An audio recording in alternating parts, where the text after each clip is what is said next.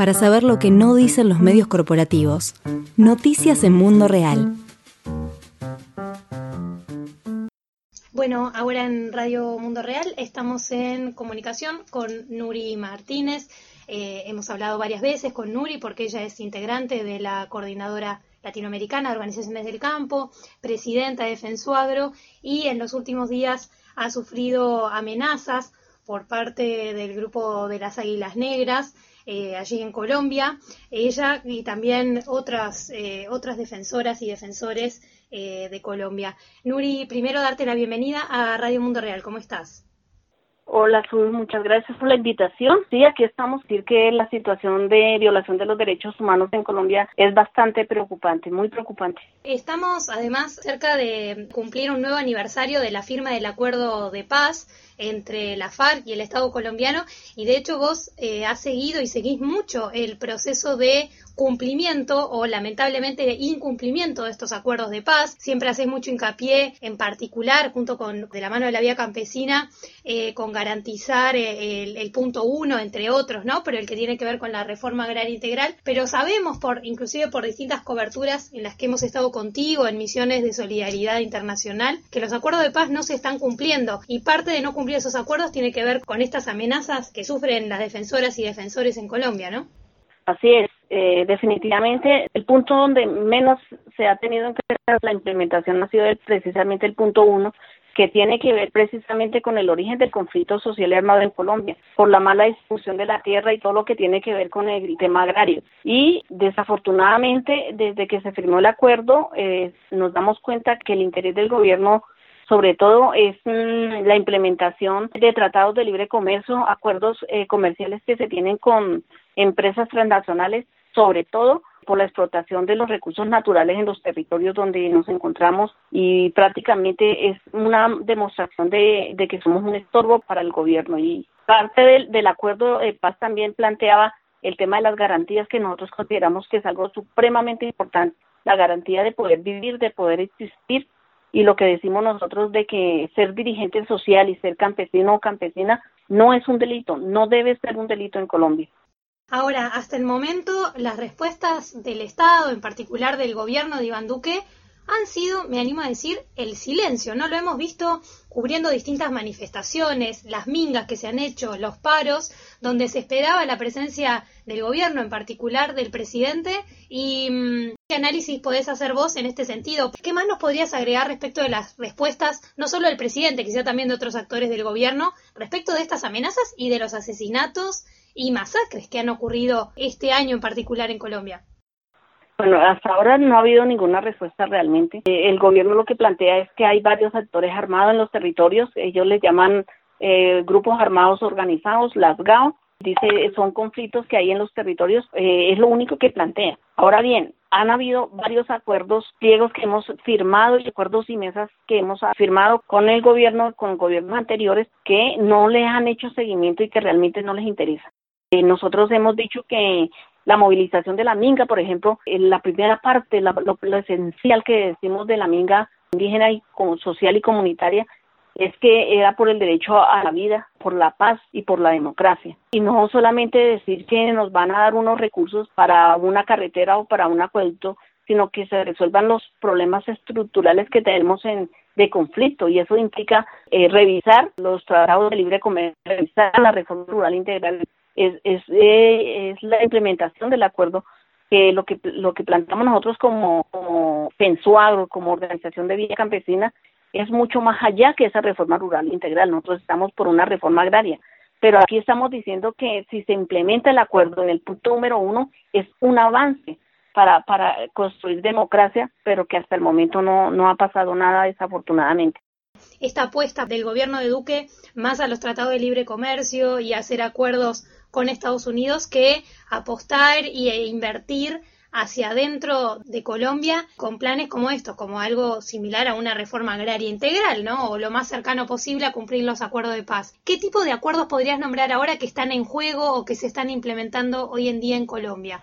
Bueno, eh, eh, hay varios tratados de libre comercio con la Unión Europea, con los Estados Unidos y con, ah, algunos bilaterales con, diferentes países que está perjudicando eh, muchísimo, primero el tema de lo que tiene que ver con, con la producción de alimentos.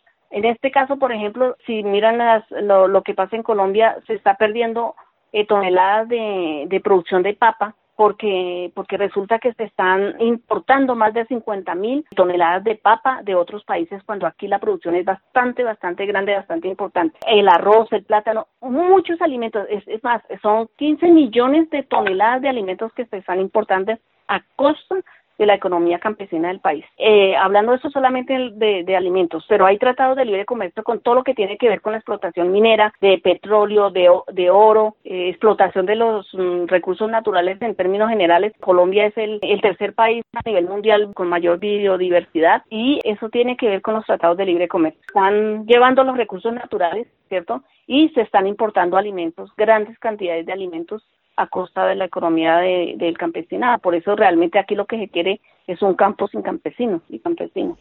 Y también, como hemos denunciado eh, en la radio junto con ustedes, ha habido distintos tipos de ataques, ¿no? Recordémosle a la audiencia que hasta el día de hoy se registran más de 300 asesinatos, también en particular las masacres, hasta, hasta ayer eh, veía 73 masacres que han incluido además a muchos niños, niñas y adolescentes y también ataques por parte del ejército, por ejemplo, en lo que tiene que ver con eh, la, la, sustitución de cultivos ilícitos, que en realidad es la erradicación ¿no? de los cultivos que se consideran de uso ilícito de manera también armada y también allí agrediendo a las comunidades. Digo, en esa situación que es muy compleja, en particular para campesinos e indígenas, que los involucra directamente, y esta indefensión por parte del Estado, ¿no? ¿Cómo buscar respuestas o solidaridad? Digo, ¿qué puede hacer el sistema internacionalista? Bueno, eh, definitivamente tiene que haber un compromiso político importantísimo de la comunidad internacional para que se le exija al gobierno colombiano de la responsabilidad frente al tema de las masacres que han habido, porque realmente no ha habido ninguna respuesta por parte del gobierno. Por ejemplo, en, el caso de compañeras y compañeros eh, jóvenes que han, asesinado muchos jóvenes, niños, eh, los han encontrado en, en, sus casas, los han asesinado en sus casas. Nosotros, eh, a través de la movilización, que consideramos que la única manera de escucharnos, se hizo lo de la minga indígena. Primero se solicitó que se atendiera en la región, en el suroccidente, allá en el Valle del Cauca, y no, y no lo hizo. Entonces se creó un hecho político de que la, la, minga saliera hasta la ciudad de Bogotá y fue tan descarado el gobierno que mientras la minga estaba en Bogotá, él se fue para el Chocó no quiso atenderla, como si no fuera el representante de los colombianos. Pareciera que representara pues a, los Estados Unidos yo no sé a quién, pero no le interesa lo que le pasa al pueblo colombiano. Él importa más las elecciones de los Estados Unidos, lo que pueda pasar en Venezuela, pero no, no lo que está pasando acá en Colombia y interesa resolver. Por eso consideramos que la comunidad internacional debe jugar un papel muy importante. La, la, Unión Europea, que está dando bastantes recursos para la implementación del acuerdo, porque se va a nivel internacional a decir que se necesitan recursos para la implementación del acuerdo y aquí no se utiliza eso para ello, sino para todo lo contrario. Como nos hemos dado cuenta en ese momento, es para agredir a las comunidades eh, campesinas, indígenas y negras y a la dirigencia social del país que está eh, con observaciones frente a, la forma de, de, actuar con relación a, las políticas en, el país. Sí, y que eso va de la mano justamente destinar recursos, por ejemplo, a más militarización en los territorios y a eso se le suma esta presencia, como decíamos al principio, de, de grupos paramilitares o los grupos armados organizados, como vos decías, que son también quienes amenazan a las comunidades. Nuri, bueno, ¿cómo te sentís recibiendo estas amenazas? Ser declarada un, objetivo de este tipo de grupos es, es, algo muy complejo, es algo muy peligroso, eh, también para tu familia, para la organización. Bueno, primero yo quiero decir que esto es también parte de todo lo que está pasando con las organizaciones defensoras en los diferentes territorios, con los asesinatos que han habido y, del conjunto de la dirigencia social en todo el país. Desafortunadamente, bueno, uno, uno siempre está eh, tratando de, resolver los problemas y, y, todo lo que pasa en las regiones con compañeros y compañeras, pero cuando ya le toca a uno, eh, también hay dos cosas que pasan. Una, eh, que, que, tiene que asumir con mucha, eh, digamos, responsabilidad de mantenerse firme en todo lo que se está haciendo, porque igual uno representa a una de las organizaciones más importantes del país y, y bueno, eh, seguirse cuidando, haciendo las respectivas denuncias, cuidarse, autocuidarse y lo que más, diría más grande que uno tiene frente a esas amenazas es que amenacen también a la familia. Yo creo que ahí es donde hay un punto de quiebre para uno, pero pero lo único que queda es seguir adelante porque no hay otra cosa que hacer. Nuri, te agradecemos el, el contacto con Radio Mundo Real. Vamos a seguir muy de cerca esta situación, cualquier novedad que haya en este caso, para defender a las defensoras como vos, ¿no? Y a tantas otras colombianas y colombianos que cuidan y defienden ese país tan, tan querido, tan lindo y que está tan en riesgo, ¿no? Todos los días con actores políticos como, los que gobiernan.